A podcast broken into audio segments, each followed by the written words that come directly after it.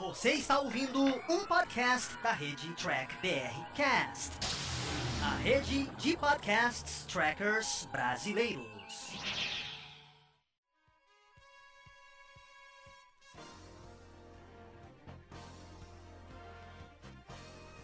Olá, humanoides! Tudo bem com vocês? Aqui estamos começando mais uma versão em podcast aqui dos vídeos do Diário do Capitão. Esse é o programa Batata Diário, lá do Batata Espacial, que o Carlos apresenta. Ele sempre traz aqui um review e uma análise diretamente para você. Lembrando que esse podcast você também encontra em vídeo lá no canal do YouTube do Diário do Capitão. Então não se esqueça de curtir e compartilhar esse vídeo se você gostou. Se não gostou, claro, deixe aqui o seu comentário para a gente continuar essa nossa discussão. Sem mais delongas, vamos ao nosso review do nosso amigo Carlos. Fala, gente amiga, tudo bom? Eu sou Carlos Lose e este é o Batata Diário, o seu programa de dicas do Diário do Capitão. E hoje nós vamos dar sequência às análises de episódios de Jornada nas Estrelas, né? voltando à série clássica e analisando o segundo piloto né, do Jornada nas Estrelas, a série clássica, que foi Onde Nenhum Homem Jamais Esteve. Né?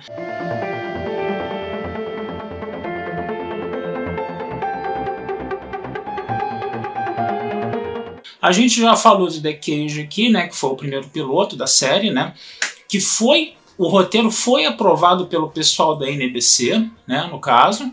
Só que o que, que aconteceu? Depois o episódio piloto acabou sendo reprovado. Aí ficou aquela situação, né? O pessoal da NBC achou o episódio, né, cerebral demais, mas tinha aprovado o roteiro, né? E foi feito todo aquele trabalho para se fazer o episódio. Então o pessoal da NBC decidiu fazer o quê? Dar uma segunda chance, né? Para se fazer um novo episódio piloto. E aí a gente tem o Onde Nenhum Homem Jamais Esteve, né, que vai realmente estabelecer né, as bases de Jornada nas Estrelas com relação a elenco, né, com relação a manter aquela mensagem reflexiva, com relação a ser um espetáculo um pouco mais televisivo, né, que tenha cenas de ação, coisa e tal, né. E aí a gente está vendo aí esse episódio, né, sendo trabalhado nessa nessa vibe aí no caso, né? Do que que fala esse episódio, né? A Enterprise ela tá encontrando, ela encontra, né, sinais de socorro de uma nave que se perdeu há dois séculos, né, a SS Valiant, né? Ela tinha atravessado uma grande barreira, né, chamada é, uma, a chamada grande barreira que tinha no fim da galáxia, né, no caso, né? E aí o que aconteceu? À medida que eles foram detectando, eles detectaram uma sonda né, da Valiant, né? Eles perceberam que essa sonda ela tinha saído da Valiant antes da Valiant explodir, né? Que ela estava toda chamuscada essa sonda, e essa sonda continha as informações do que tinha acontecido na Valiant. E aí o que acontece? Você vê uma situação onde, né? É, tá, estão sendo relatados casos de percepção extrasensorial nos tripulantes da Valiant e logo depois o capitão fala para explodir a nave, né? E ninguém entendeu nada, né? Aí o que, que vai acontecer? A Enterprise ela vai precisar também atravessar essa grande barreira e aí quando ela atravessa essa grande barreira, dois personagens, né? Um deles é, o comandante Mitchell, né, o tenente comandante Mitchell, né, que é interpretado pelo Gary Lockwood, né, Gary Lockwood, que foi um dos astronautas da espaçonave Discovery de 2001, Odisseia no Espaço, né, e a doutora Demer também, que é uma psiquiatra, né, que estuda casos comportamentais, como, de como a tripulação é, reage em casos de emergência, né. Então essas duas pessoas vão, vamos dizer assim, receber uma descarga de energia né, quando atravessa essa grande barreira e eles vão desenvolver poderes também extrasensoriais, assim como aconteceu na Valiant, né? No caso do no caso do, do Mitchell, né? Ele era o cara que tinha o maior poder, né, de percepção extrasensorial ali, e ele foi ficando cada vez mais poderoso, cada vez mais poderoso, né?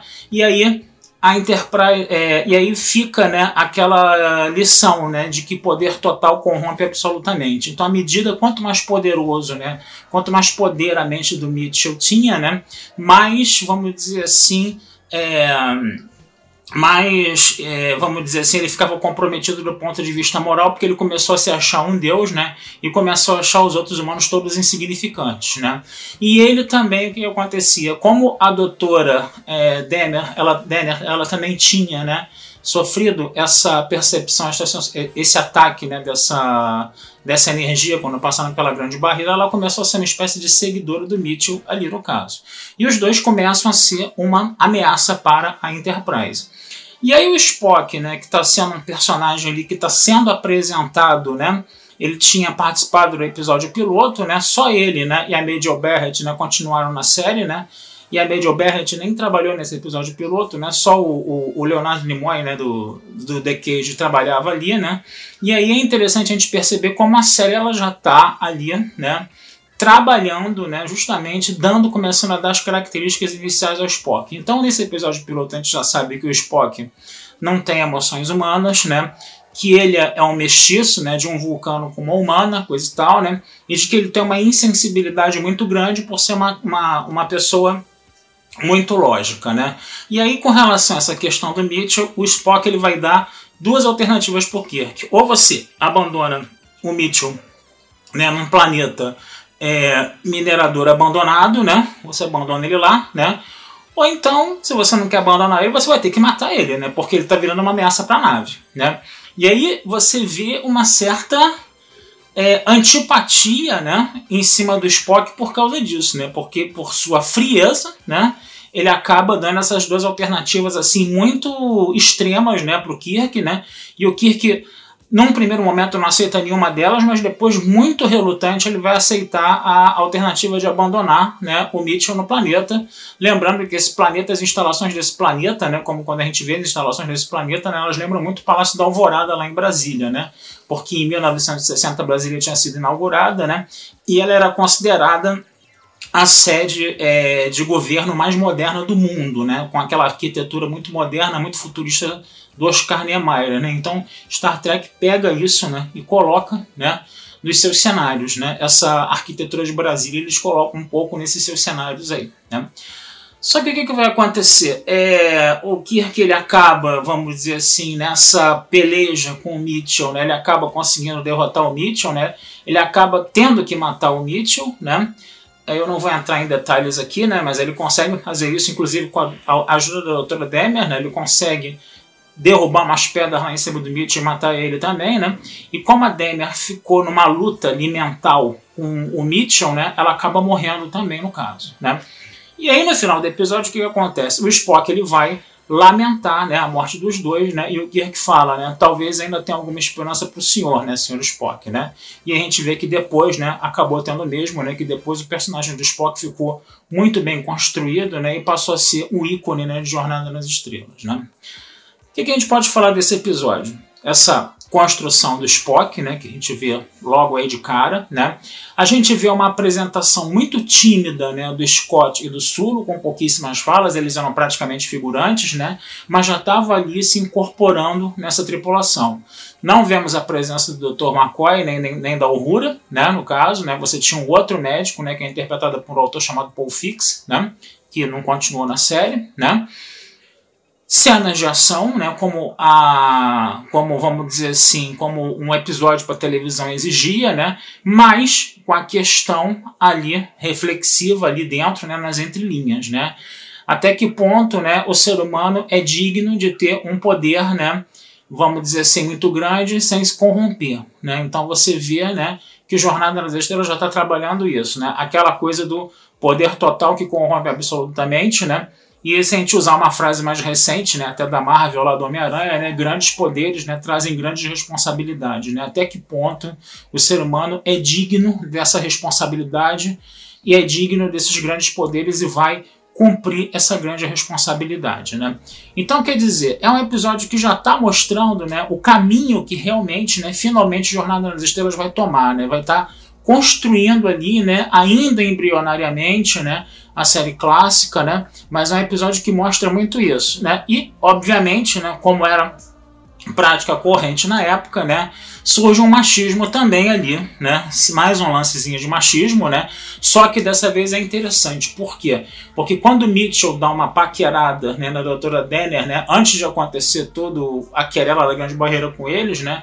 E a doutora Denner não dá muita confiança para ele, ele, o Mitchell fala que ela é uma geladeira, né? No caso, né?